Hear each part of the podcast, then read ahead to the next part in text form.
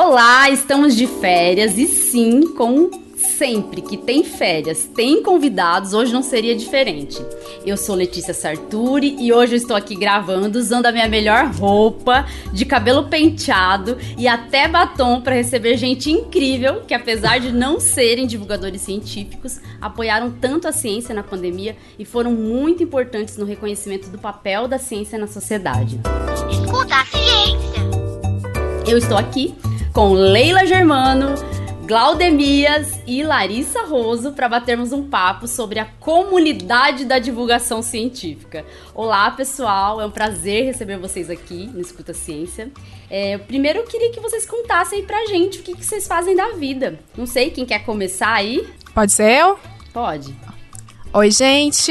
Eu primeiro que eu estou aqui me sentindo honrada de estar aqui com cientistas, porque olha, eu não sou, quero já pedir desculpa desde já. Eu não tinha nem que estar aqui linda, mas é muito prazer de estar aqui falando para vocês. É um pouco além do que eu costumo falar no meu podcast. Tem um podcast, um feed de podcasts que a gente vai de variedade, cultura pop, política, a fofoca Aham. com Glaudemias. E aí eu vou passar para você, Glaudemias.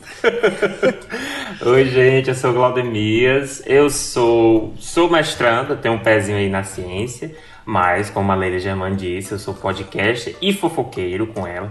Graças a Deus a gente é muito fofoqueiro nessa calçada. E estamos aí, apoiando e, e ajudando a dar vazão aí a todo o conhecimento científico. Oi, Letícia, Leila, Glaudemias, pessoal que está aqui acompanhando o podcast. Eu sou Larissa Roso, sou jornalista, repórter de veículos do grupo RBS em Porto Alegre. Ah, sou repórter do Jornal Zero Hora e da Rádio Gaúcha. Sou também, tenho um pezinho na ciência, sou mestre em medicina pela Faculdade de Medicina da URGS. Ah, não sou fofoqueira profissional, mas como toda jornalista, sou fofoqueira sim, né? É a acho que raiz do gente já jornalismo, né? Exatamente, exatamente. Então, assim, não estou com a melhor roupa nem de batom, mas estou muito feliz com o convite da Letícia, muito honrada de estar aqui com vocês. Bom, a parte da melhor roupa fica pra imaginação aí dos ouvintes, porque É, gente, imagina o Met Gala. É. Sim. Não tem nada a ver. do Oscar. eu, assim, eu tava pintando um banheiro, aí eu tive que colocar uma roupa pra disfarçar os lugares que estão pintados também, porque quando você pinta o banheiro, você tá pintando uma parede, você encosta as costas na outra parede, né? Então, imagine, né? Calculem como que tá a coisa aqui. Coisas da pandemia, né? Mas falando em pandemia, antes da gente falar dessa divulgação científica informal, digamos assim, né? Essa, essa divulgação científica feita por pessoas que não são propriamente ali do ramo da ciência, ou como o Glaudemias, que está entrando ainda no ramo da ciência. É, me digam aí, como que tava a vida na pandemia lá, no começo da pandemia, como que tava para vocês? A vida tava boa, tava tudo fluindo maravilhosamente e de repente veio a pandemia ou não? A pandemia foi um divisor de águas para o meu conteúdo. Inclusive para eu falar de ciência quando dá, sempre que possível. É, porque co- colidiram dois mundos. O primeiro mundo é. Primeiro eu fazia o Hoje Tem, que era o meu podcast, eu fazia por diversão. Eu não ganhava dinheiro com ele, não era nada disso. E aí, meados de março, não sei o que, eu não sei, o governador do estado disse assim: fica em casa, senão morre. e aí, é, entre março e maio, o Hoje Tem, ele deu um salto de, de audiência, assim, de as pessoas ficarem a- mandando muitas mensagens que eu nunca tinha recebido antes, mensagens do tipo, cara, muito obrigado, eu não sei se eu vou conseguir passar por isso, por essa pandemia, é, eu tô muito mal, eu não aguento mais olhar pra cara do meu marido, eu não aguento mais olhar pra cara da minha mulher, dos meus filhos, da minha mãe, do meu pai, eu tô enlouquecendo, e o seu podcast me faz rir, e me faz me informar das coisas, porque eu não quero mais olhar pra televisão nem pro nem ver notícia, porque eu já tô, e isso foi, gente, começo da pandemia, a saúde da mental, a saúde mental da galera já tava Sim, todo falar mundo palavrão? perdido. Pode. Per- é, perdido, é, é, perdido. Fica à vontade. Exatamente essa palavra, né? Se você, não, se você visse os memes que vão no meu, nos meus episódios, ah, então pronto. Perdido rima com. É, exato. fugido. Ferro fundido. Aí, é, teve isso, né? Então eu comecei a me chocar com a importância de um podcast na vida das pessoas. Eu nunca tinha me atentado para isso. E passou a ser uma responsabilidade episódio após episódio. Aí eu pensei assim, cara, foi quando eu mudei, inclusive, a tagline, né? Do Hoje Tem, passou a ser rir na cara da informação. então, é, é, é, é realmente isso sem tirar nem pôr, então passei a chamar mais cientistas, né? Tinha já uma presença muito pingadamente do Altair, Lino de Souza, algumas pessoas, enfim. Mas eu não, cara, eu acho que eu vou. Já que a galera tá relaxando, é melhor ninguém alienar. É. Então, vamos rir na cara, rir na cara da informação, que é uma pandemia, é um genocida, menino, é um genocida. É. Vamos falar disso então e rir, né? Assim, e, e fazer, e é uma premissa que eu gosto de ter, porque eu, eu, eu, eu trabalho com podcasts, eu sei quão hipster é essa mídia. É, foi um desafio para mim fazer um conteúdo é, informativo, escrachado e que as pessoas queiram rir e queiram colocar no, no Viva Voz pro pai e pra mãe ouvirem, ou avó ou avô. Pessoas que não têm o costume de, de ouvir podcast. Sim. Adolescente não, que eu sei que adolescente quer dançar no TikTok e bater na cabeça. É só isso, né? É, e é, é mas eu entendo. Tirar, eu e tirar foto desfocada. E tirar foto desfocada. É. Vocês já viram que essa é a moda dos adolescentes? E riscar, risca o rosto, assim. É, é. Eu entendo, porque eles estão numa fase completamente crítica do, do, ser humano, tem que estudar, tem que fazer mil coisas, e sim, eles vão tirar um tempo deles para ouvir né, podcast. Mas. E piora bastante depois, a gente tem que dizer, né? Sim, mas eles é, não sabem ainda. Não sabem, eles vão agradecer o podcast. mas é isso. Então passou a ser um podcast sobre rir na cara da informação, e isso foi, deu um salto. Deu um salto, assim, foi uma colisão colisão, né? Foi uma colisão de mundos e, e, e, vem dando certo e cada vez mais que eu, eu tento, se o episódio for sobre fofoca, eu chamo um acadêmico para falar de ética. Então, a gente sempre ética tenta. Da fofoca. É, teve o. teve, teve o episódio a... de fofocas éticas. Ou a ne neurociência da fofoca. Oh, isso. tem de tudo. É, tem de tudo. Engraçado que assim, eu conheci a Leila com por causa do meu marido, tá? Pra você ter uma noção. É, que na época ainda nem era meu marido quando quando eu conheci, quando ele me apresentou a Leila, assim, na, nas redes. E aí eu comecei a escutar podcast e tudo. E hoje em dia, é, eu escuto mais podcast da Leila do que ele, por exemplo. Ô, é. oh, louco! É, você vê, né? E aí, não, mas é engraçado que, assim, pra mim, na pandemia, mudou muita coisa, assim. O podcast mesmo surgiu durante a pandemia. É, eu, eu tava ali no meio e vi todo o trabalho da Leila e sendo valorizado também é, pelo pessoal da ciência, porque a gente gosta de se divertir também, a gente não precisa ter tanta. Eu tanta fiquei em coisa. choque. É, eu fiquei então... em choque com a, cada vez que vinha uma pessoa assim: Oi, Leila, tudo bem? Eu sou neurocientista, adoro o seu trabalho. Eu, por quê? Não faz isso com a sua carreira. É, e aí, vocês, Glaudemias, Larissa, como que tava a vida? Como foi essa transição, vamos dizer assim? Olha, a minha vida mudou bastante. Era a vida padrão do, do, normal de antigamente, vamos dizer assim, né? Antigamente, até março do ano passado, eu trabalho em redação uh, redação de veículo grande, muita gente no mesmo ambiente e foi muito incrível assim a forma como a gente conseguiu tão rápido colocar todo mundo trabalhando em casa, porque a nossa rotina era de ir todos os dias até o local de trabalho e de lá partir para onde fosse necessário. O repórter faz, muito trabalho na rua, né? mas a nossa base era a redação. Então foi muito desafiador no começo fazer tudo funcionar. Uh, daí quantas quantos escritórios, quantas empresas, quantas escolas, universidades passaram por isso, né? Que a coisa se transformou em poucos dias. Em alguns casos de um dia para o outro, né? Professores que davam aula presencial de repente se viram em, em ensino remoto, ensino à distância. Para a gente foi desafiador também. E uma coisa que me chamou muita atenção no começo foi que a redação é um ambiente uh, peculiar, assim, é, é, um, é, um, é uma grande sala, sem divisórias, todo mundo trabalha junto, tem um monte de TV ligada ao mesmo tempo, uma em cada canal, tem rádio tocando, tem gente falando alto, telefone tocando, e de repente eu fiquei no silêncio. É. Então aquilo foi uma coisa que me atrapalhou muito no começo, assim, pode parecer curioso, assim, mas eu precisava do barulho para me concentrar. E isso foi muito desafiador, e agora eu estou experimentando o contrário, uh, uh, voltando para esse esquema híbrido de trabalho, que são dois dias na redação e o restante bastante em casa. Então, assim, burburinho me incomoda, barulho da rua me incomoda. Então, mas a gente é totalmente adaptável, claro que a gente teve perdas, ganhos, uns gostando mais, outros menos, outros nada de trabalhar em casa, né? Mas a gente viu também como a gente, é, a gente falava um pouco disso antes, né, Letícia? A gente viu o quanto a gente se adapta também, a gente já sabia disso, mas agora na prática, porque a gente foi forçado a muitas novas práticas nesse período, né? Então, assim, uh, a, a, essência do meu trabalho não mudou. Aquilo que eu fazia de ir até as pessoas, de observar as coisas acontecendo, entrevistar pessoas presencialmente, isso passou tudo para o telefone, tudo para o vídeo, tudo para o remoto.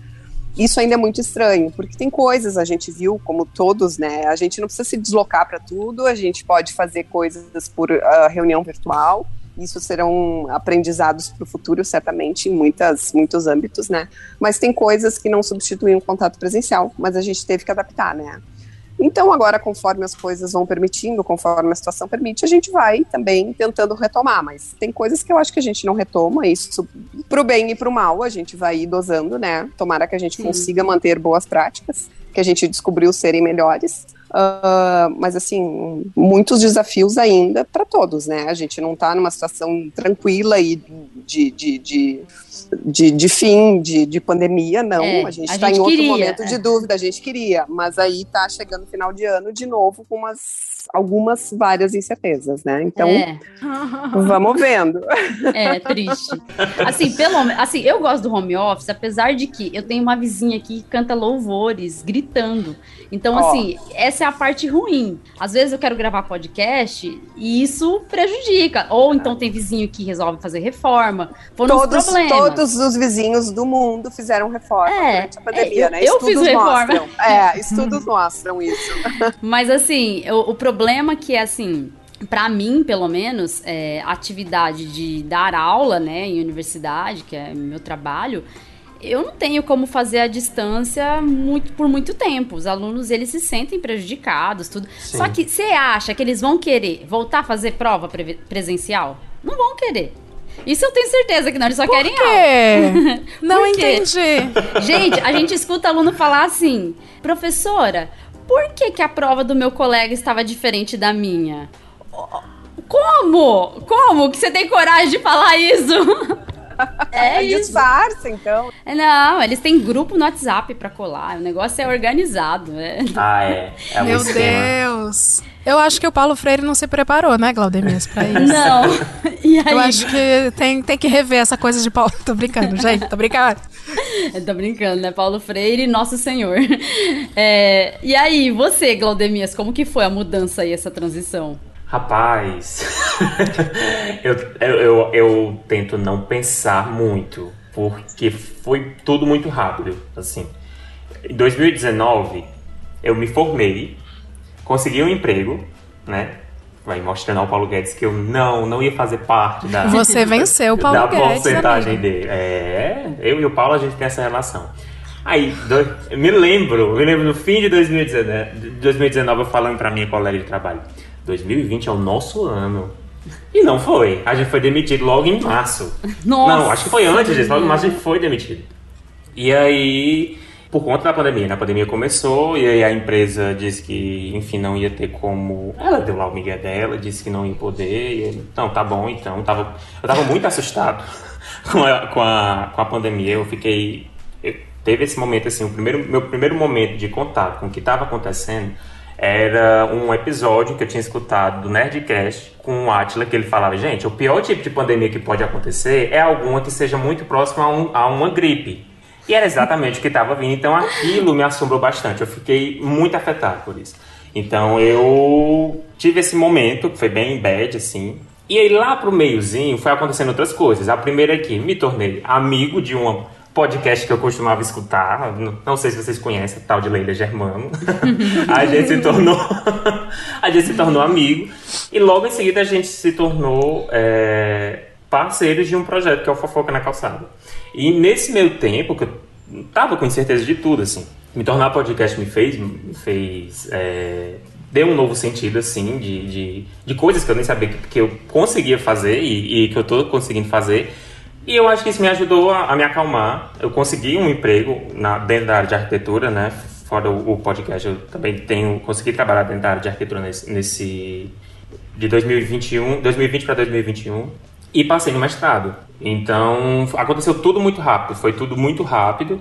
O, e o momento que eu parei para pensar no que estava acontecendo foi quando eu, eu fiquei muito mal e eu precisei voltar à terapia. Então, eu, até agora eu estou tentando não assimilar tanto as coisas que estão acontecendo, porque foi, foi muita informação e muita regado de muito medo.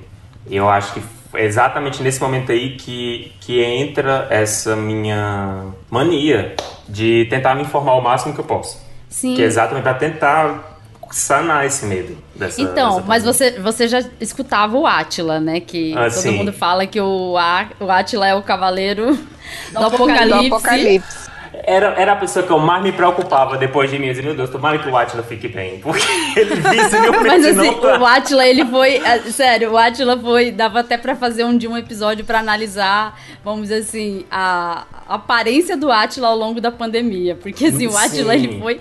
A aparência dele é, era muito característica do momento da pandemia que a gente vivia. Né? É, ele Nossa, era o. Zeitgeist. E, e eu gosto daquele meme que é ele rindo, sorrindo e estamos colapsando, assim, no E dia ele virou o Coringa, né? É quando ele vira literalmente o Coringa e a gente quando ele entregou os pontos. foi. E agora ele é pai, né, gente? Então ele não dorme, com certeza. Então não, não contribui muito pra questão olheiras, né? É, é. A República do Brasil ela tem, o- ela tem o, o dever de dar férias pro Átila e para outros os cientistas de quando tudo isso passar. Então, eu, eu assim, mudei totalmente durante a pandemia. Eu tinha me separado, aí eu conheci outra pessoa e fui morar junto na pandemia e fui fazer tudo junto ao mesmo tempo. Então você conhece, a gente já tá junto no mesmo ambiente, no mesmo espaço, todo mundo trancado, 24 horas por dia. Uma loucura, né? Mas assim, eu tava comece... eu comecei a pandemia muito feliz, porque eu tava feliz de estar mudando a, a vida desse jeito. Pra mim, foi uma mudança que aconteceu junto com o início da pandemia. Então, eu não eu fiquei abalada com a situação, mas eu não fiquei naquela bad de ah, vou ficar em casa, vou ficar triste. Eu estava mega cansada porque eu estava há um mês nesse emprego como professora. Eu tinha entrado em fevereiro. Então eu tava há um mês e correndo pra lá e pra cá, uma loucura. E, e aí, nessa loucura toda, veio a pandemia. E, assim. Por um lado, teve um descanso, porque a gente no começo não sabia o que fazer. Eu acho que todo mundo tava perdido, até a gente tava perdido. Eu nem fazia nada de divulgação científica na época, ainda eu comecei durante a pandemia com o podcast e nas redes sociais comecei também a tentar divulgar ciência, o que é mais difícil do que fazer o podcast, porque o podcast ninguém tá ali comentando toda hora e colocando um monte de desinformação no meio, né? Mas na rede social é um enfrentamento todo dia. Até hoje foi, ah, hoje foi um dia daqueles. Tu recebe cheio- xingo? Xingo e nossa, ameaça? Nossa, o tempo inteiro. Eu participei. Eu participei de uma matéria da Veja com, com outros divulgadores sobre isso, sabe? Sobre esse ataque que divulgador científico tem nas redes sociais. É cada absurdo. Não, agora, é- agora tem um louco falando que eu sou vendedora de PFF. Ah, eu vi isso hoje. Eu vi isso. Riquíssima. Ei, me dá umas Ele aí. ganha dinheiro, né, promovendo essas máscaras. E as, minha, as minhas PFF penduradas ali, tudo encardida de usar com maquiagem. Eu também, eu deixo gente. descansar o período aí do vírus ir embora, cinco dias eu uso de novo. Sim, eu tenho um varalzinho, eu tenho um varalzinho na sala já. Que eu comprei porque eu falei assim: não, isso daí não é passageiro. Nossa, A e no gente- início da pandemia que as pessoas não sabiam que tinha a máscara mais ideal e aí todo mundo deixou de comprar roupa, camisa pra poder comprar máscara. E aí lá em a De máscara, lá todos em os tipos. Máscara. Porque logo em seguida não, não serviam pra mais nada. Eram só bonitinhas e inúteis, né? Exatamente. Tipo aquela de cueca, né? Aquela É. de cueca. Ai, a de Ah. cueca nem fala. Eu ainda tenho máscara de cueca fechada, gente, no pacote. Eu, eu caí no golpe. Eu caí no golpe Sei. da antivírus, antiviral. E assim, ah, é confortável, né? E Sim. começaram a vir outras cores e tá, tá ali tudo fechado, inútil, né? Pra mim, a pior era a máscara que permitia você ver o sorriso da pessoa, que ela era pior, não servia de nada.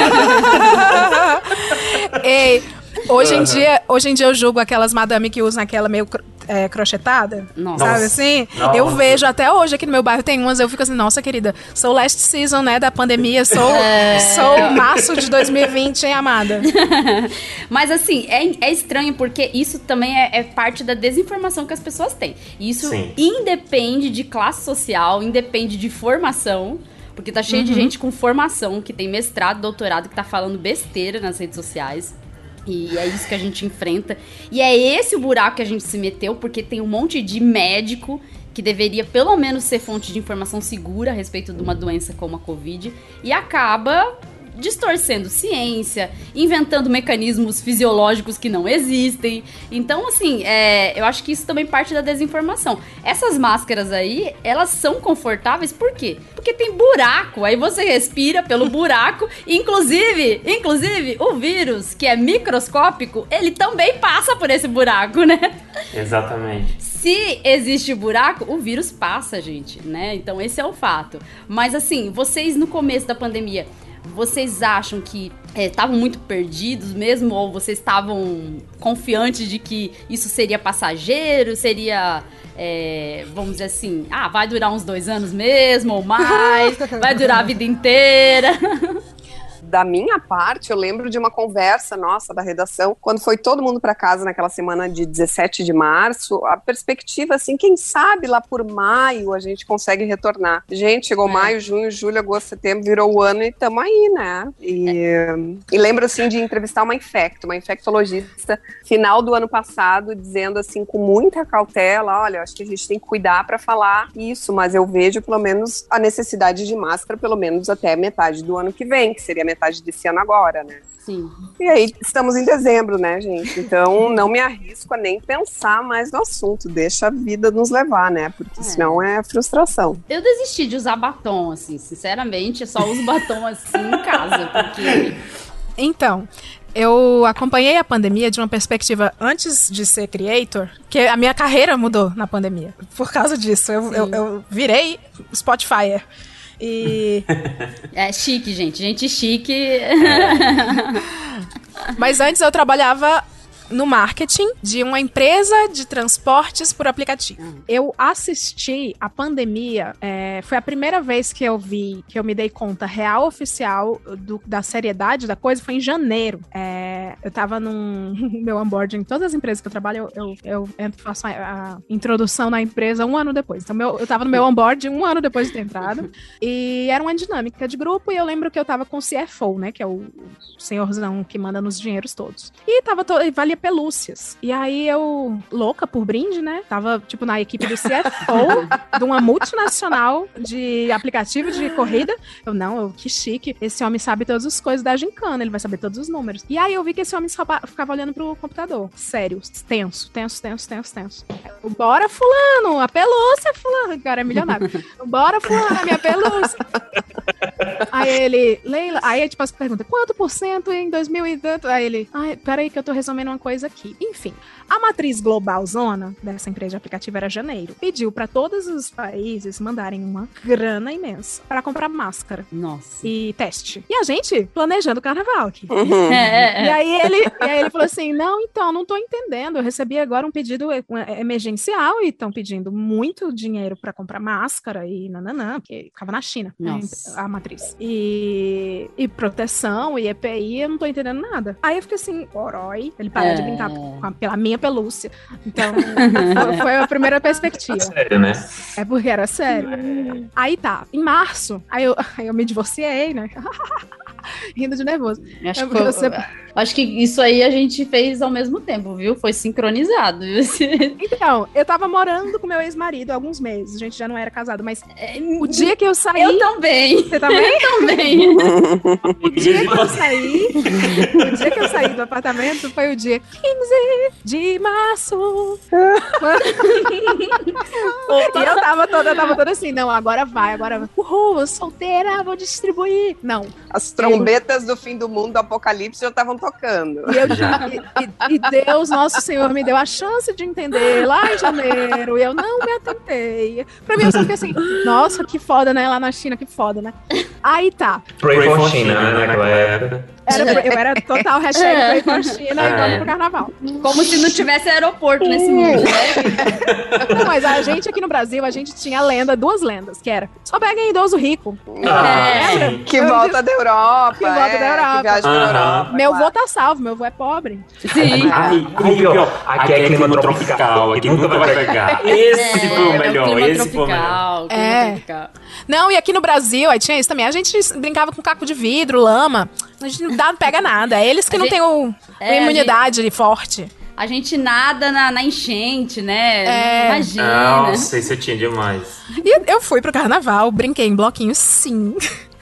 Eu não, eu não. Meu Deus do céu. Aí tá, março estourou a pandemia. Quando estourou a pandemia, o RH dessa empresa falou assim: Pessoal, vocês estão vendo o que tá acontecendo. E esse RH, ele foi muito, muito. Como era tudo muito ligado com a China, eles traziam muita informação desde fevereiro, março, foram comecinho, foram trazendo e já tinham planejado isso, mas era 15 dias.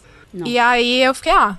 Primeiro, eu- eu- o que eu sinto, tá, dos meus colegas e até de mim mesma e de quem eu acompanhava no Twitter, era um oba-oba de assim, meu Deus, situação apocalíptica, 15 dias, pandemia dentro de casa, haha, mas depois volta. É, mas é, né? Exato. E não É, voltou. as pessoas descobrindo como é que era Uhum. ficar trancado. Nossa. É, nossa, haha, yoga. Fazer É. yoga, vou fazer pão. Hashtag fica em casa, hashtag fica É. em casa. Só que eu tinha uma, uma menina, uma amiga que eu conheci, uma italiana que eu conheci lá nos Estados Unidos, que ela acompanha meus stories, e aí eu tava contando nos meus stories, gente, não sei o que, essa pandemia, hein, nananá. Daí ela me mandou várias imagens daquelas pessoas morrendo e sendo empilhadas e comboios passando. Ela, Leila, aqui tá. Então, assim, o epicentro passou a ser a Itália naquele É. momento. E foi aí que eu entendi. E aí a empresa falou: mais 15 dias, mais 15 dias, só em setembro. E eu fui ficando com raiva. Aí eu, eu- desculpa, eu tô me estendendo, mas eu vou falar agora do ponto de vista da empresa. Sim. Eu participei e eu acompanhei reuniões em que, como era uma empresa, né, de serviço essencial, eu, eu, eu fui ficando ansiosa e puta com o governo federal, porque as medidas eram muito simples É. pra se conter. Eu digo isso porque eu sou cearense e eu acompanhava as coisas sendo feitas lá no Ceará e o presidente da República fazendo qualquer outra coisa da vida dele. Sim. E eu assim, meu Deus, meu Deus do céu. Aí eu não entendi. Aí, como empresa, eu participava de reuniões com o tinha o Atlas, tinha, tinha uma certa. O governo daqui de São Paulo. Então, assim, eu, eu vi as empresas se preparando e querendo ajudar.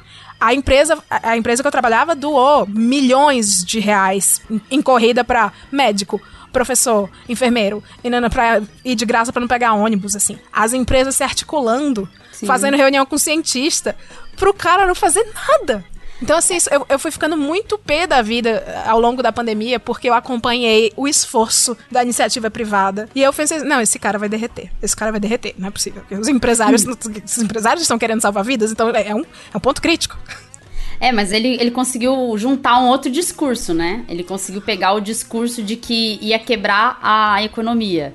E aí Sim. muitos empresários começaram a ir pra esse lado. E aí tocaram foda-se, né? Tipo, morre quem morrer, que. Ah, mas eu, desculpa, vou ofender empresários agora. Isso é empresário que não tem IPO? Isso é empresário que é, era do pai, aí tá lá e não, Sim. não entende da vida. É empresário que, que tem que fechar aí porque não aguentou a pandemia, mesmo É. tendo uma rede de hambúrguer por É. toda, todo o país aí, querido. sabe? Você não tem ações na bolsa, então você não entende do que eu tô falando. Exatamente. Mas e você, Glaudemias, é, como que como que era isso pra você? De informação? Era assim, pros meus pais, é, eu era três pessoas, basicamente. Eu e minha irmã, a gente era, é sério. Tu tem noção que é sério? Ela falou, tenho noção que é sério. E aí, pros meus pais, era assim, a gente vai ver, tem que ter calma, porque meu pai, ele é, aqui no Ceará, conhecido como galego. Que é o cara que, é o cara que vende rede, que vende panela, vende essas coisas. Então é um comércio que necessita que ele esteja todo mês, mensalmente, é, vendendo as coisinhas dele cobrando. Como eu ia explicar pro meu pai, que fez isso, sei lá, tantos anos, mais, essa profissão do meu pai é mais velha do que eu, que ele ia ter que parar por um tempo que nem eu sabia quanto ele ia parar. Então eu dizia, vamos ver, ninguém sabe de nada ainda. E tentando, de alguma forma, deixar ele em casa. E pros meus amigos, eu falava assim, gente, a gente vai morrer. É isso, a gente vai morrer. eu, eu surtava muito. A gente vai morrer. Eu não. E, e, e, e realmente isso me afetou bastante, assim. Quando eu cansei de ficar dizendo isso que a gente vai morrer, e quando eu precisei jogar duro com meu pai, dizer, ó, oh, você não vai poder sair, porque eu não quero que o senhor morra, porque está acontecendo isso e isso, foi quando eu me joguei de cabeça na, a seguir cientistas e divulgadores cientistas. Que eu é. precisava é. saber, eu precisava me munir de informação para poder falar e, e, que ele entendesse que eu estava falando sério, porque tem isso também, né? O pai a gente nunca acha que a gente está falando sério, sempre acha que a gente está exagerando. Dizer, ah, os meus até hoje. tu tem que entender ah, e, e, nessa época rolava a coisa do chá, né? Não, tal chá vai ajudar a pessoa. E ah. assim, eu amo a medicina tradicional, mas, gente, não é só um chá. Eu não amo, eu não amo, tá? Há controvérsia, gente. Não, não, não. Peraí, no, medicina tradicional. Essa medicina tradicional chinesa, sei lá, tailandesa. Ah. Deem o nome que quiser para isso, mas o nome eu disso. Falo, eu falo o, o, cuidado que a, a avó da gente passa por muito tempo, tá? Aquela ah, gripe e traz assim, uma A gente chama isso de empirismo, é a experiência isso. da vida. Mas assim, eu vou te falar, isso aí um pouco atrapalhou, viu? Muito, Porque... isso super atrapalhou. E era isso que eu tentava dizer, assim, gente. não é, eu juro que não é um lambedor que vai ajudar. É, não, Glademias, explica o, que é, o conceito de lambedor para quem não é do Ceará, por favor. É, o lambedor de é, um, é um remédio, é uma mistura, é um conceito que o Ceará criou que vai tudo que você possa imaginar. E ele cura tudo. Ah, é tipo aí... uma garrafada, alguma coisa assim? É? Mulher, é. é o, o, os indígenas cearenses criaram o lambedô, né? Que é um xarope à base de alho, várias folhas Nossa. mil, folhas tudo milhões. que tu imaginar. Mel, mel de caju, mel de abelha, que mais? Limão, né? É, limão, aí tipo, tem, tem... Cada família tem seu lambedô. Tem, tem, tem tipo, tem um lambedô Mastruz. Que que vai bucho de bicho, entendeu? É, exportam, vai... exportam pro, pro sul do Brasil, pro longínquo sul do Brasil. Exportam, né? Exportam, porque Ceará, Ceará é outro país, Ai, né? Mas tem, mas é tem, um, tem uns lambedores que são bem gostosos, viu? Mas aí. Essa base de rapadura é muito ei, bom. Ei, acadêmicos funcionam, viu? não pro Covid, né? Pro Covid. Não pro Covid, não, não pro Covid, mas é gostosinho. Mas assim, é. você sabe que essa história de, por exemplo, limão, coloca limão em tudo, né? É, surgiu uma fake news do início da pandemia, que era só você ficar pingando limão na garganta que o vírus não iria resistir ao ácido do limão. Sim, tinha água com limão, é. água com limão. E, e, e, aí, aí eu me lembro que teve um momento assim, que foi bem no meio da pandemia, que eu tava tão surtado que eu falei, cara, tá chegando mensagem nos grupos da minha mãe e do meu pai, eu vou jogar, eu vou jogar sujo. E eu comecei a criar as minhas fake news do bem. Então, tudo que eles recebiam de que funciona dizia fulano de tal disse que tá instituto tal acabou de sair a nota de que chá com água de limão não funciona. E eu mandava assim, mãe, olha aqui que acabaram de mandar para mim no grupo da faculdade. Boa. E já rebolava. Então, eu fiz essa guerra fria também, porque eu precisava. Eu não, assim, Instituto Patriotas trancado. pela Vida. Mentira, gente. Mentira, a, mentira, a mentira ajuda. Não, brincando. Eu, eu já tava trancado Sim. com eles. Eu, eu, eu não tinha cabeça para tentar lidar com o meu medo, com medo de perder eles e ainda chegar a brigar. É óbvio que em algum momento a gente brigava. Mas aí foi quando eu comecei a tentar realmente conversar com eles de outra forma e tentar falar sério, sim, e até tentando jogar fake news para que eles acreditassem, porque foi um momento de desespero. Eu realmente, eu, eu, eu vejo o quanto eu estava desesperado naquela época. E foi isso, foi, foi nesse momento que a, a seguir mais cientistas, principalmente de áreas que não, não, não competem com o que eu estudo, né? Eu, nunca, eu não seguia infectologistas ou virologistas, eu não seguia. Porque não me interessava, né? Eu acho que não interessava muitas pessoas antes do, do Covid, né? Infelizmente. E, aí, é, e a partir desse momento foi quando eu para mim, pelo menos, né, eu percebi, cara, eu preciso entender o que é que essas pessoas estão estudando, o que é que elas estão divulgando, porque isso vai me dar munição para poder conversar com meus pais e com as outras pessoas. E eu comecei a panfletar, tipo assim, foi o momento que eu começo a panfletar tudo que eu vejo e, e, e fazer print, mandar pro grupo da família, mandar pro grupo da escola, manda para pro máximo de pessoas, assim, que tá, foi muito sério, assim. Foi uma coisa. A fake news nessa época ela, ela teve um papel muito grande, assim, adoecedor, ao mesmo tempo que assustava as pessoas, ela desinformava muito as pessoas. E isso, isso me afetava bastante, assim, eu me sentia muito angustiado e incapaz. Caralho, eles estão fazendo. Desculpa, você não pode falar a palavra. Pode! Eles... Quem disse que não pode? Caralho, eles estão Eles, ele, sabe o Casemiro, ele meteu essa e eu ficava assim, É, meteu "Cara, essa." ele tá metendo essa. Como eles dizem, é uma luta espiritual. Glaudemias, você recebeu o revés da sua família, porque eu também tentei panfletar pela ciência, aí eu mandava umas coisas, uns cortes do Atila bem, né, bem alarmista. Aí minha mãe devolvia assim, "S- entrega na mão de Jesus. Não, Entendeu? não. Então, bom dia, e o ursinho, e Jesus vai cuidar de você. Não Deles tem mais. Não, mas de todo mundo, sim. É.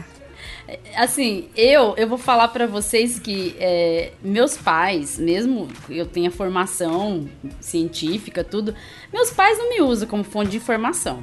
É, eles perguntam padrão, uma coisa né, ou isso? outra, mas assim, quando eu dou bronca neles por coisas assim, ah, foram almoçar num restaurante lotado.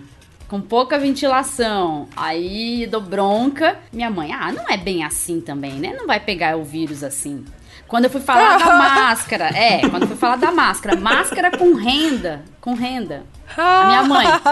Falei, mãe, tem buraco nessa máscara, não funciona. Logo no começo, quando a gente tava usando máscara de tecido ainda.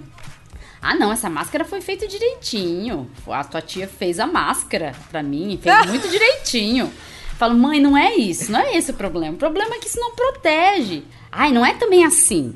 E aí você vai ouvindo as histórias, as coisas que acontecem lá, onde eles moram, e aí eu fico assim, ó, eu falo, ai, ainda bem que eu não tô vendo, ainda bem que eu não tô perto, porque assim, olha, o desespero que me dá quando eu vejo uma foto deles com outras pessoas, por exemplo, em um, um ambiente, num evento, por exemplo, eu falo, porque meu pai também tá passando por um tratamento de câncer, então tem tudo isso. Aí eu fico angustiada. E aí eu falo, não, vou ficar sem conversar aí uns dias com eles. que talvez é pra acalmar, porque senão eu já vou dar bronca agora, né? E aí eu fico sempre dando bronca, né? E aí quando eu dou bronca, tem um grupo da família que quando eu dou bronca, eles já é, eles mudam de assunto pra não responder minha bronca quando eu dou bronca no grupo da família. Então assim, a gente acaba ficando meio como chata. Mas assim, por exemplo, pessoas como vocês ajudaram a gente a pelo menos é, desmistificar essa coisa de que ah, cientista tá muito distante da sociedade e que não se mistura e que não gosta de, de rir junto nas redes sociais, não gosta de meme. O podcast meu eu, eu fiz já pra colocar, enfiar um monte de meme no meio, pra falar numa linguagem bem popular, para as pessoas entenderem que podem entender de ciência sem ser cientista. Mas assim, eu vi é, de vocês, e não só de vocês, mas de outras pessoas também nas redes, nessa busca por informação, vocês acabaram ajudando a formar uma comunidade, uma bolha da divulgação científica que não envolve só divulgadores científicos, né, cientistas. Tem aí várias pessoas que são os amigos dos divulgadores científicos, vamos dizer assim. os que apoiam, os apoiadores. Então, assim, é, a Larissa, eu lembro que você fez alguns relatos, né, Larissa, de, de pessoas que estavam aí internadas. é, No auge da, o pior momento da pandemia, que foi ali final de fevereiro, assim, no Amazonas foi antes, janeiro foi um mês terrível, mas pensando assim, sudeste, aqui, Porto Alegre chegou a ser o centro da epidemia, o pontinho vermelho no mapa mundi, assim, né, em certo momento de final de fevereiro, início de março, e foi exatamente depois de um ano cobrindo pandemia que eu tinha férias que não podiam mais ser adiadas, então eram férias obrigatórias, né, e eu tive que sair de férias exatamente quando a situação começou a ficar catastrófica. Ah, então, assim, aquilo para mim gerou uma ansiedade imensa, porque assim, ah, eu tinha uma viagem programada para um lugar tranquilo, ah, isolado, na praia, porque eu queria muito, muito ver o mar e mergulhar e relaxar mesmo. Só que assim, o mundo resolveu começar a se despedaçar justamente quando eu estava me afastando para ficar 20 dias fora. Eu fiquei muito angustiada e eu sempre trabalhei muito perto assim de profissionais da linha de frente nos hospitais, né? Então meu celular não parava nunca, né? Já não para normalmente e naquele período explodiu com relatos atrozes, horríveis do que estava acontecendo dentro das emergências, dentro das UTIs. E eu fiquei pensando, como é que eu vou tirar férias? Como é que eu vou postar fotinho no Instagram, fazendo, né, a hashtag eu mereço e agora é minha vez e vamos lá, e essas coisas todas. Aquilo foi um fator estressor medonho, então eu achei o Twitter meio que como válvula de escape, assim, eu comecei a jogar ali as coisas que estavam chegando para mim né? E conforme eu ia contando as histórias dos profissionais de saúde da linha de frente, outros iam me procurando e iam relatando: olha só, aqui está acontecendo tal coisa, hoje eu vivi isso, vivi aquilo, e eu não dava mais conta. Assim. Uh, então, assim, uh, veio a imprensa internacional querer saber o que estava acontecendo em Porto Alegre, veio o Profissão Repórter, veio o New York Times, veio, enfim, virou uma loucura, porque Porto Alegre virou um caos. E eu me sentia, assim, muito, apesar de tudo que eu tinha trabalhado até então na pandemia, eu me sentia devendo e eu me sentia muito mal, pensando assim, a minha cidade está em colapso e eu não estou nem lá. O que, que eu posso fazer, né? Então, assim, meu namorado não tem as nem perto de boas lembranças dessas férias. Eu tentei descansar, o que não foi possível, porque a maior queixa dele é tu não larga o celular, e ali eu não tinha o que fazer, porque era, uma, era um sofrimento, uma aflição genuínos, né? Como é que eu vou me dar o luxo de desconectar se a minha cidade está em colapso absoluto, né? Então eu tentei de algum, alguma forma alertar com a ferramenta que eu tinha, que era o Twitter, que eu acho que é a grande rede da, da pandemia, para se informar, para se desinformar também. Mas, enfim, desinformar todas elas, né? Mas a gente criou essa, essa bolha, como a Letícia falou aí, né? Eu acho que a, a nossa grande frente de, de ação é ali, né? E, e juntou, assim, foi juntando cientista, uh, profissional de saúde, pessoal da linha de frente, a imprensa, eu acho que todos esses se tornaram grandes parceiros, né? E sempre que eu falo, assim, seja com turma de, de, de estudantes de medicina, de alguma área da saúde ou de jornalismo, que me chamam muito para conversar com, com o pessoal, eu sempre digo, né? Nunca entrevistei tanto médico e tanto cientista, e eu eu acho que também o pessoal do outro lado deve pensar que nunca deu tanta entrevista, também nunca falou tanto com jornalista, né? E eu acho que surgiram relações muito legais aí de troca, porque são duas partes amplamente interessadas, né? Os cientistas precisam chegar ao maior número de pessoas, precisam Sim. traduzir o que vocês pesquisam, o que vocês descobrem e o que vocês têm de orientação. A Sim. gente tem que ouvir vocês e tem que traduzir isso e tem que levar até as pessoas de forma que as pessoas entendam. Então eu acho que foi uma parceria que sempre existiu, mas que foi fortalecida como nunca agora, né? Da, com, com, a, com, a, com, a, urgência do momento, assim, essa urgência não passa, porque sempre tem o que ser dito, é. né? Então, assim, foram vários aprendizados, foi muito sofrimento, sim, é um nível de estresse que dificilmente baixa, né? A gente está sempre com o alerta ligado, assim, e é, é, é, difícil se permitir um tempo, porque todo mundo precisa, né? Mas um, o Glaudemias antes falava, assim, de vou me informar para tentar me acalmar, às vezes o estressor é esse, né? É uhum. tanta informação, mas é tanta que a gente se sente transbordando e a gente precisa de um momento para processar ou para simplesmente vou dar, desligar esse botão e vou pensar em outra coisa. E durante muito, muito uma época da pandemia eu tinha um horário limite assim, porque eu acordo muito cedo, ouvindo rádio. Uh, lendo notícia no celular, desligando a TV e vou alternando. Então eu botava um limite, que por um tempo foi 8 da noite, hoje eu perdi completamente, não tem mais hora, que é eu não vou mais ler nada sobre pandemia. Eu, eu gosto muito de ler ficção. Então eu dizia, o meu, a minha, minha lavagem agora, vou limpar meu cérebro, meu, meu momento de higiene mental vai ser ler um livro nada a ver com isso foi difícil começar, gente. Eu comecei lendo A Peste, né? Olha só que vibe, né? Nossa. Mulher, vem pro time do Big Brother. É, pra desligar, né? Vamos desligar, então, do noticiário, vamos ler A Peste, né? Não, mas depois passou, eu consegui ler outras coisas e, e, e funciona, porque ninguém, ninguém opera nesse ritmo maluco. Sim. E, e a gente adoece, a gente fica numa ansiedade tremenda e vai descobrindo coisas meio assustadoras no corpo Sim. da gente também. Então. É, assim, eu tava no Twitter já antes da pandemia pandemia, mas aí acabou sendo amplificado tudo ali. Teve uma série de verificações de perfis de, de divulgadores de científicos. Vada lá, bem é, começo, né? isso, isso, isso ajudou. É, é, isso ajudou bastante. Até isso ajuda até jornalistas a se aproximarem da gente para buscar entrevistas. As entrevistas estão cada vez melhores. Assim, é, eu, eu até compartilhei hoje uma entrevista da, da Veja Saúde que eu ajudei e que tá sensacional sobre a Omicron. Então qualquer pessoa vai ler aquilo lá, entender e assim, a gente tá se acostumando com uma variante já surge outra, né? Mas assim, é bom que se tenha informação, porque a informação, ela é uma forma de salvar vidas. E, e assim, quando eu via, por exemplo, a Larissa às vezes interagindo com a Mel, com o Isaac, eu falava assim, eles são tudo do mesmo lugar, são tudo do Observatório Covid-19, eles são tudo junto ali, tem uma jornalista, porque assim, parece todo mundo junto. Assim como a Leila e o Glaudemias interagiam com vários cientistas, que às vezes eu via ali um comentário ou outro, eu falo assim, olha só, tô... eles também se conhecem, assim, todo mundo... Cria essa coisa muito legal de proximidade e que, É. e que abre uma brecha, às vezes, para uma descontração, isso é muito legal, né? Porque é o que a gente falava também, assim, não dá, não dá só para falar sério, né, gente? A gente precisa rir, porque ninguém aguenta isso, né? E eu, Então, assim, eu, entre essas, essas novas amizades, digamos, né? Eu não conheço a maioria, pessoalmente, né? Não. Então a gente consegue fazer alguma brincadeira, claro que nada inadequado, mas o que é inadequado a gente não faz ali para todo mundo ver, a gente faz, né? Hoje a gente faz, né? Hoje a Privado, gente- às vezes sim. é. E- mas isso criou uma corrente muito legal, assim, essa bolha, assim, e eu lembro que teve épocas que a gente falava da máscara do Twitter, né, tentando popu- popularizar a PFF2, e o Twitter tem essa, essa bandeira muito forte desse pessoal mais engajado, né, de Sim. popularizar o uso de máscara boa, como é que, que usa, como é que, como é que faz o intervalo, como é que troca.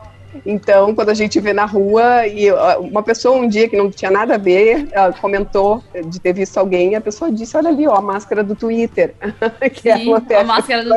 Mas assim, eu acho que isso tem salvado muita gente, viu? Porque eu vejo que tem outros países que não usam PFF2. Aqui no Brasil, pelo menos em São Paulo, a gente vê muita gente de PFF2 nas ruas e o pessoal que eu conheço que usa PFF não não pegou Covid. Eu não peguei Covid. Gente, eu nem gripei quando Não eu comecei a usar Ah, eu também. Eu também Eu nunca não. fiz nenhum teste, gente. Eu não Sim. conheço ainda a experiência Eu de também não, Covid. também não, eu fiz. não- Eu é, fiz, eu tô invicta Aí, também. aí. E, e assim, a, a Leila e o Glaudemias fizeram o podcast Fofoca na Calçada durante a pandemia. E é legal que a gente. Eu participei lá com o episódio contando uma fofoca da pós-graduação. é. Participei lá, essa, aquela, aquela fofoca lá, viu? Tipo, envolve pessoas mortas, né? Que já morreram. Que, vamos dizer assim, não pessoas mortas. Mas performou, performou na academia? É lógico. então, gente, aí, é, assim, vocês é, deram vozes aos cientistas. Mesmo que fosse assim, na, na inocência de fazer brincadeiras às vezes, ou então até mesmo de colocar alguma informação científica usando ali o, escopo do conteúdo. vocês fizeram muito, porque vocês conseguem atingir pessoas que às vezes não querem ler nada de ciência e também não querem escutar um podcast só de ciência. Sim. Assim, o meu podcast é só de ciência. Mas é lógico, é só de ciência que eu tento, pelo menos, deixar um pouco mais leve, né? E, e mesmo assim, eu, eu acho que tem que gostar de ciência pra querer escutar. É, como que foi, assim, pra vocês decidirem dar voz aos cientistas? Foi natural isso? Ou, de repente, vocês é, pensaram, não, acho que seria legal pra amplificar a divulgação científica? Ou foi ao acaso, assim? Eu vou falar por mim, depois eu vou cantar a bola pra Glaudemias, mas o Fofoca, ele surgiu numa promessa vazia que eu fiz num, num, num República de Bolchevique com o Marcelo Freixo, que Olha. estava contando sobre fake news. E, e aí a gente, no grupo de apoiadores do Hoje Tem, que foi onde eu conheci melhor o Glaudemias, é, o Glaudemias já é um expoente fofoqueiro, ele é muito protagonista, re, reizinho desse grupo. Ai, reizinho. muito obrigado.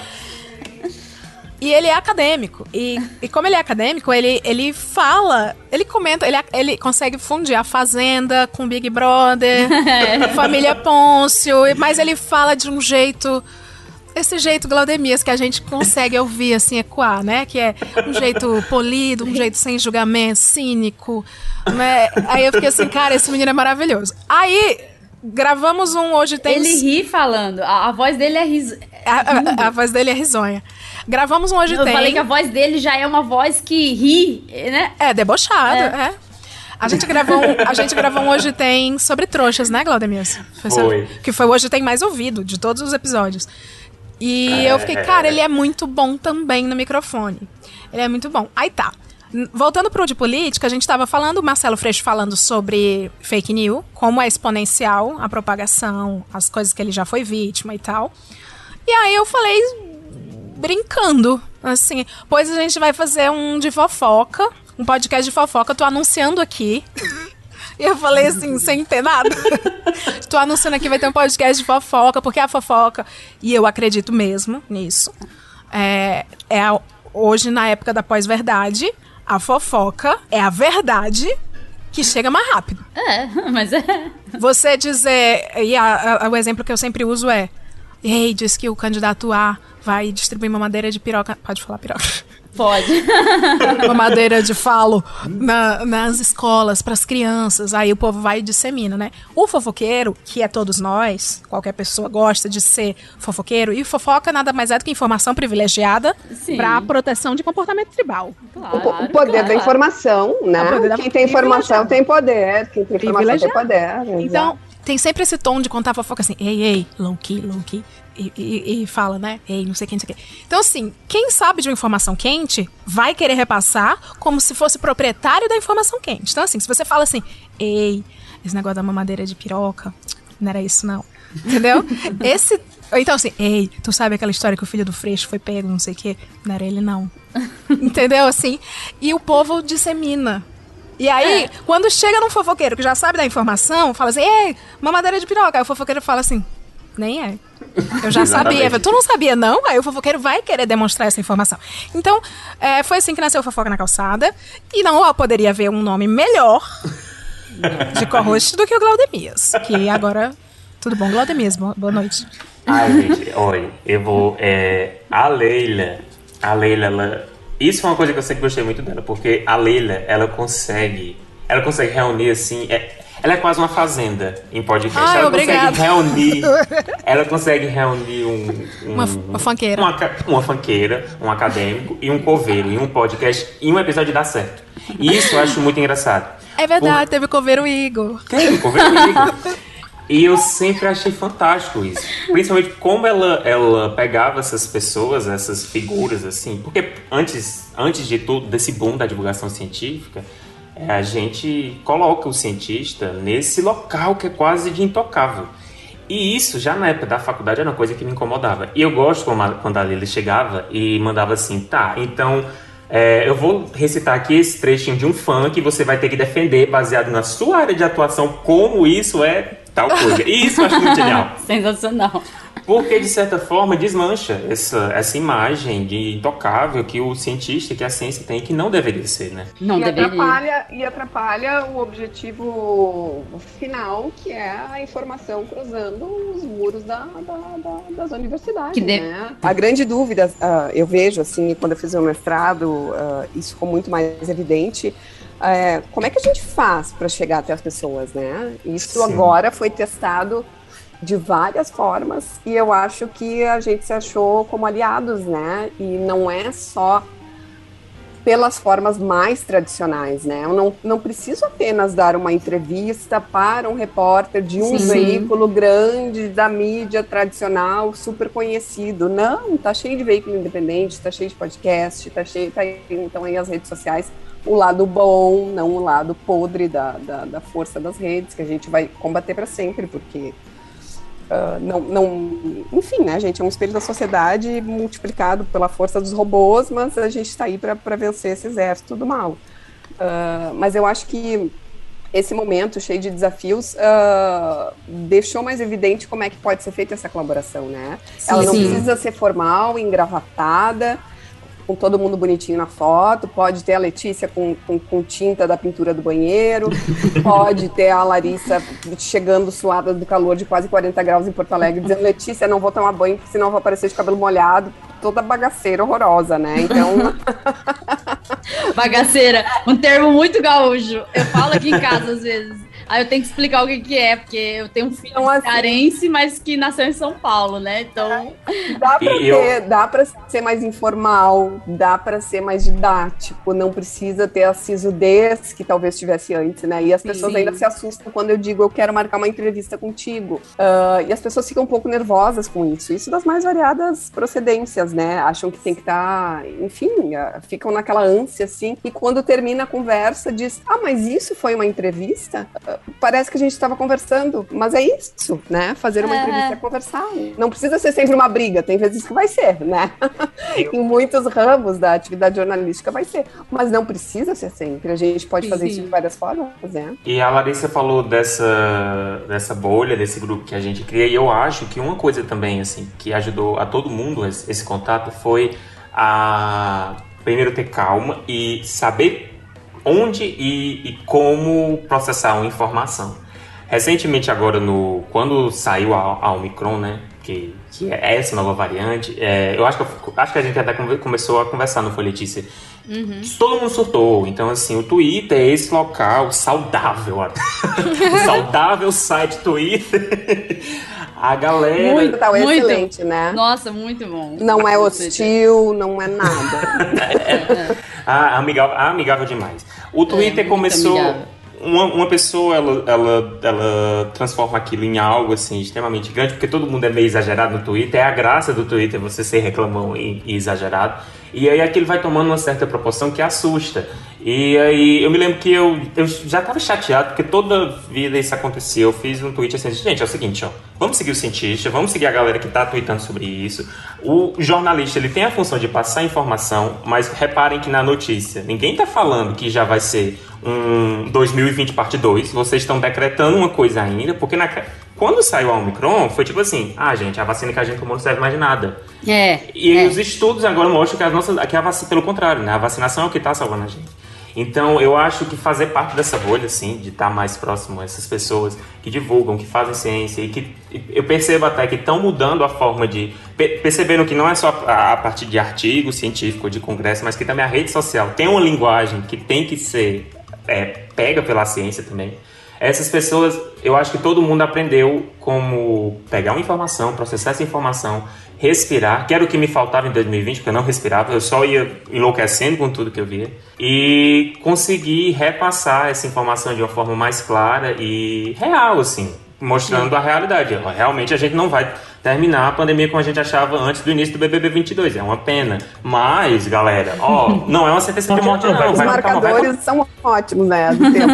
ah, sim, é, é um reality show agora o ano. Pro reality.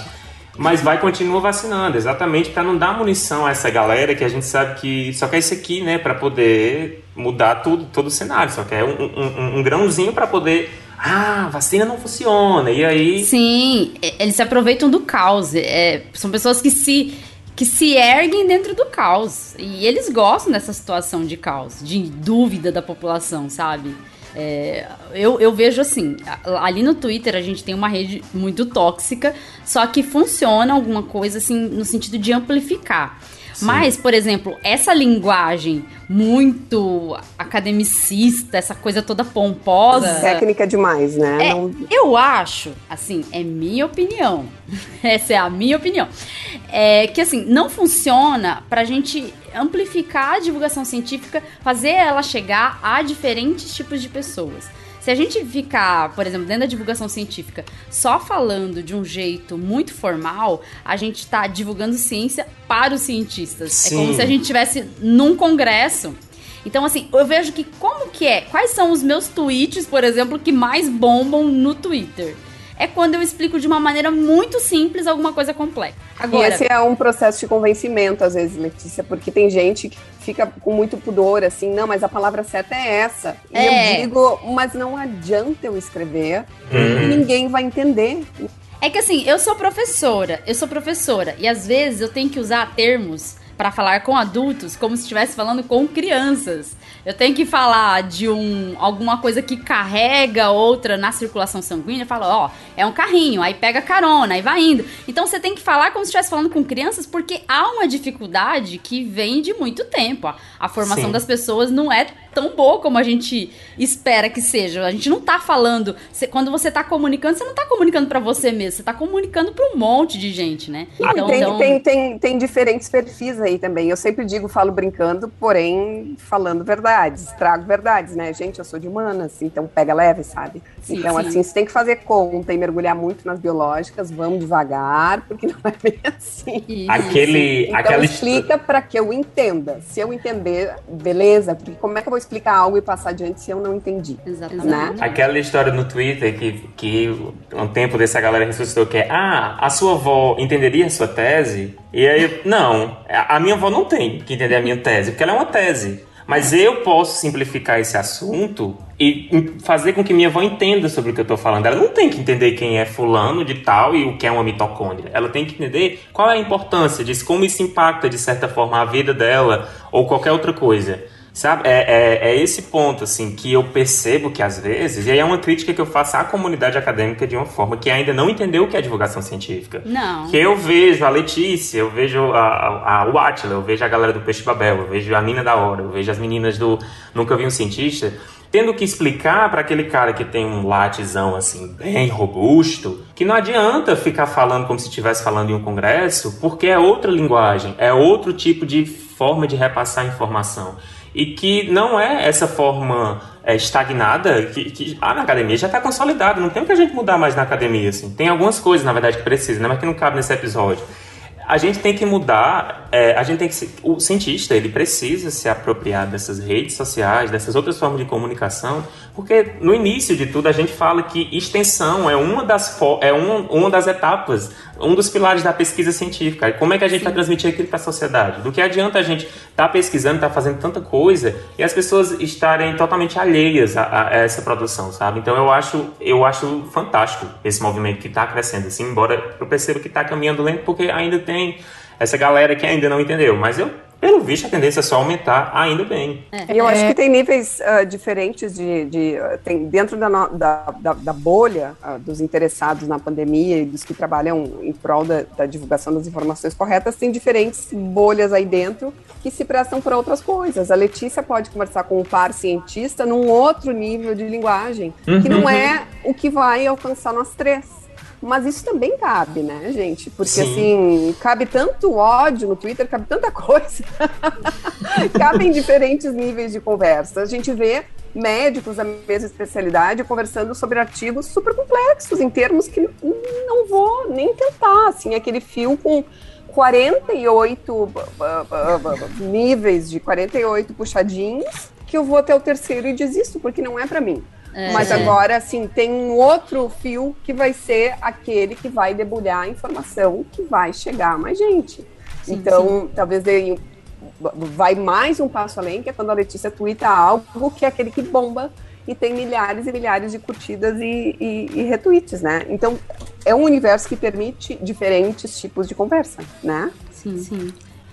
Oi, eu, eu queria fazer uma consideração aqui também, que é uma sugestão para, para as pessoas do campo científico, que a, é, a Letícia sabe, ela tem recebido hate, assim, tem acontecido algumas coisas que eu tenho acompanhado e algumas pessoas que eu conheço que pesquisam isso, estão acompanhando, que são as ações de guerrilha, literalmente guerrilha, é, digital, social, virtual, pra cima de cientista.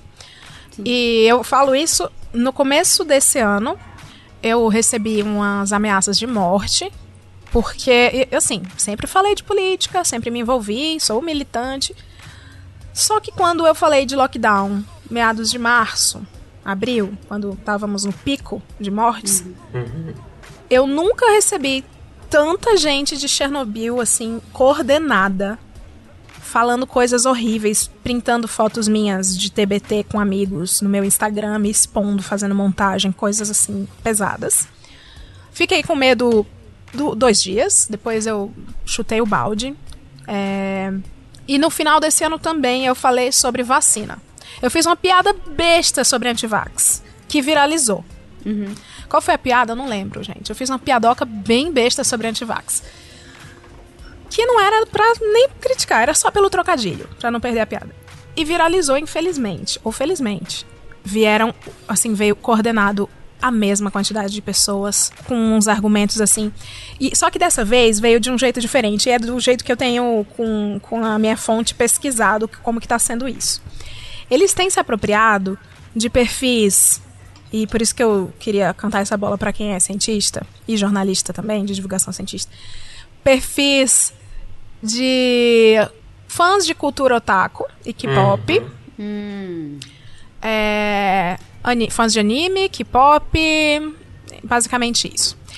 São perfis que inicialmente são criados para fazer fandom e que estão sendo, vão ser usados em massa no próximo ano, isso já se sabe que eles chegam pra descaracterizar e achincalhar o que o, a pessoa está falando. Então, assim, a minha piada era bem besta, mas assim, Se To- tornou outra coisa, né? se tornou outra coisa. Todos vinham com. com o, era o mesmo padrão de RT comentado, que era assim: nossa, que burra, nossa, eu fiquei mais burra lendo isso.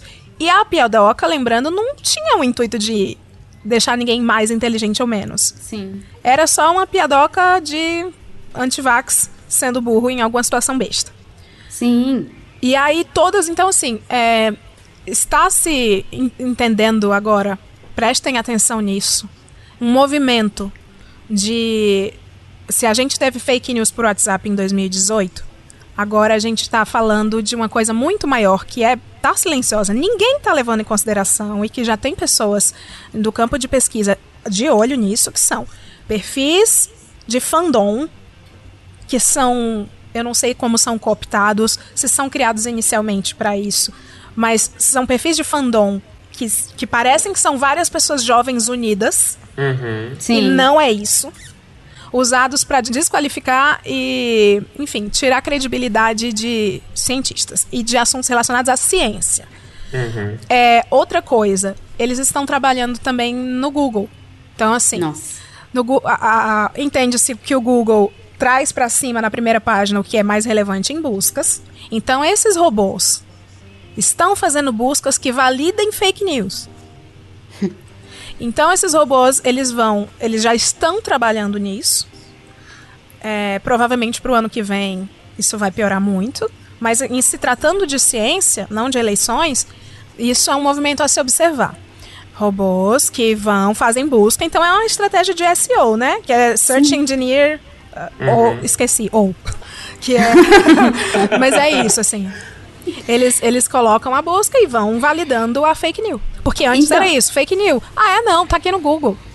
Sim, mas assim, o que eles fizeram também em uma época é criar sites de busca específicos, que não, não é via Google. Eles falam pra você assim, não pesquisa no Google. Eu vi muita, muitas, muitas fake news da área da saúde falando é, que você poderia procurar naquele site porque o Google esconde. Então, assim, eles têm uma plataforma já de busca pra modular a realidade que a pessoa vive. E nesse, nesses últimos dias, porque assim, às vezes é assim, às vezes do nada vai lá um tweet irrita, né? E a gente não entende por quê. Eu, eu falei assim, eu falo, eu falei uma coisa muito óbvia que um monte de gente já tava falando, mas eu resolvi explicar um pouco melhor. Aí irritou e aí apareceu um monte de gente lá. Escreveu, foi dar uma aula quando voltou. É, aí, nossa, um negócio, 10 mil curtidas. Eu falei assim, como assim? Um fio, um fio com 10 mil curtidas? Falei assim, o que, que aconteceu? Aí, o que, que essa gente tá fazendo aqui, né? Aí, é, eu, eu vejo lá as mensagens, né? os- as respostas muito agressivas. Teve um dia que eu acordei na DM, tinha uma pessoa que simplesmente mandou uma mensagem assim: Você é bem burrinha, hein? Só isso. Aí eu falei assim, ah, é? De- Deixa, deixa. Eu nem respondo, porque não tem. Não dá, não precisa gastar Não, energia não, não com dá. isso. Chama de feio. Chama de feio. E você É. que é feio. E você que é feio. Mas Então- é, eu acho que a gente precisa de guerrilha do lado de cá, de verdade. É, é, porque senão a gente vai ficar sendo os trouxas da internet. É, os- assim, eles conseguem modular, conseguem construir uma máquina para destruir ciência, destruir e, e, controlar resultados de eleição, porque o ano que vem se prepare, o ano que vem vai ser Ai. muito pior, muito pior. Uhum. É assim, o que foi 2018, 2022 vai, vai ser muito pior. E assim, é, eu vejo que essas pessoas estão surgindo cada vez mais. Essas pessoas, é, entre aspas. Essas pessoas fakes, porque muitos é muito nítido. Gente, tem fake até. Eu vi, vi bot no LinkedIn. Pessoa Sim. com uma cara lá do indiano, falando que estudou na Bahia, com as letras, com a fonte escrita em outra língua, sei lá que se é indiano, árabe, o que que é. Então, assim, é, é uma coisa absurda que nós estamos vivendo. Mas, assim, ter, por exemplo, vocês nessa comunidade dos cientistas ajuda também a dar um apoio pra gente, porque assim, Sim. eu vejo muitos cientistas cansados, é, às vezes cansa de fitar nas redes sociais, tem vezes que eu simplesmente saio um pouco e fico uns dias sem olhar, uns dois dias, pelo menos no final de semana, porque é difícil e, e te, eu tenho apoio em casa, eu tenho, eu tenho alguém aqui em casa, eu tenho meu marido que, que me ajuda bastante. Agora, se não fosse essa rede formada no Twitter, eu tenho certeza que seria tudo muito mais difícil. E assim, em nome dos divulgadores, eu agradeço muito vocês por oh. apoiarem a ciência e por quererem se engajar também nessa luta de tentar dar voz à ciência, né? Porque a gente vive um tempo em que tudo que viraliza de fake news é, modula o comportamento das pessoas. Se a gente não tem várias vozes falando é, da mesma forma, falando o mesmo assunto, a gente não consegue chegar, a gente não consegue sair da academia se não for por meio do fofoca na calçada ou do hoje tem, por meio do jornalismo, né? Se a gente não tiver essas vozes em todos os lugares, eu acho que a gente não teria saído é, da academia, estaria ainda falando lá todo pomposo no Twitter, achando que alguém tá entendendo alguma coisa, né? Sim. Sim, é três curtidas. Bom, pode falar desculpa, aproveitando, Letícia, que você falou do cansaço e dá um tempo. Uh, tu deve conhecer da bolha do Twitter a Lúcia Pelanda, que é epidemiologista, reitora da Universidade Federal de Ciências da Saúde de Porto Alegre, médica muito respeitada aqui e também em duas frentes, né, na saúde e na educação. E ela é uma pessoa admirável de muitas formas e uma delas é pelo bom humor e pela resiliência, assim. Essa Sim, palavra ficou um ela. pouco desgastada, mas assim... No Twitter, é, né? É, ela é ótima. Uh, lembrei de outra coisa dela, que um dia a gente se encontrou, eu estava numa, numa pauta, o ministro da Saúde, Marcelo Queiroga, estava aqui em Porto Alegre, e ela estava no mesmo ambiente, porque ela é reitora da universidade, ele foi visitar o hospital ligado a essa universidade. E eu comentando com um colega, nossa, quanta gente com máscara ruim aqui, né? E a gente olhando, assim, cheio de máscara frouxa, máscara da cueca, um monte de coisa. E eu disse: olha lá, olha lá, olha lá, descendo a escada, tem uma, uma N95, nossa, 3M, Aura, aquela é boa. E era a Lúcia. Ai, ai, era ela. e depois ela chegou perto, a gente rindo, e ela disse: eu tava pensando a mesma coisa e olhei para vocês e pensei: nossa, aqueles dois de máscara boa. Mas o que eu ia dizer sobre cansaço, eu vou abrindo parênteses, mas quero fechar todos. uh, que ela disse: vamos combinar que a gente pode cansar, mas vamos fazer uma escala para cansar não dá para cansar todos de, da mesma vez, né? Todos ao mesmo sim, tempo. Sim. Então cada um cansa de uma vez. Esse fim de semana sou eu, depois é a Letícia, depois é a Leila, depois é a Vladimias e a gente vai uh, fazendo uma escala. É, não dá é trabalho de formiguinha mesmo, ao né? mesmo tempo, porque daí vai virar gandaia, como diz meu sim, pai. Sim, sim, sim. Bom, gente, é, assim, vamos finalizando já o programa. Eu queria mais conversar mais tempo com vocês, porque é uma oportunidade incrível juntar essas pessoas que ajudaram tanta ciência aí durante a pandemia. Mas eu sei que cada um tem seus compromissos, a gente está finalizando então já aqui. É, eu agradeço muito vocês por participarem e por toparem aí falar dessa experiência de pandemia. E agradeço muito também pelo apoio, pela divulgação científica, assim, foi importante e a gente está formando um, uma bolha muito boa aí que tem feito bem. Ao contrário do que os negacionistas acham que eu tô ganhando dinheiro com o PFF, não. Eu só indico. Mulher ganha, mulher. É, eu só indico as pessoas usarem PFF porque eu quero fazer o bem. Não passa pela cabeça deles que a gente queira simplesmente fazer o bem, né? Enfim, sem ganhar dinheiro, mas é isso. Muito obrigada, gente, por participarem, tá? Prazer imenso. Eu que agradeço. Eu que agradeço. Eu agradeço, agradeço demais e agradeço a você e a qualquer cientista que for escutar isso aqui, muito obrigado. Por, até por você, mesmo cansado, tá ainda. Eu espero que o próximo, esses próximos ventos aí da política, que se Deus quiser vai mudar, a gente tenha um reconhecimento maior da ciência e que ela entre cada vez mais assim na nossa vida, a gente entenda a importância dela pra gente, pra nossa sociedade. Isso. Amém. Gente, é, o cientista precisa se aproximar do povo e a gente tá conseguindo fazer um pouquinho, um pouquinho de cada vez vai indo. Uma hora vai melhorar, se Deus quiser. E contem com a gente pra fazer barraco, tá? É. Barraco e o Pode caos. vocês não, não puderem sair do salto. A gente convida, é, não, a gente convida vocês a saírem do salto e tudo, do palanque, do púlpito. Mas na internet, se precisar de barraco, troca de fandom, conta com a gente. Ótimo, ótimo, já sabemos, já tá aqui na lista. tchau, tchau, gente. Tchau, Beijo, tchau. tchau, Até o próximo episódio. Beijo enorme.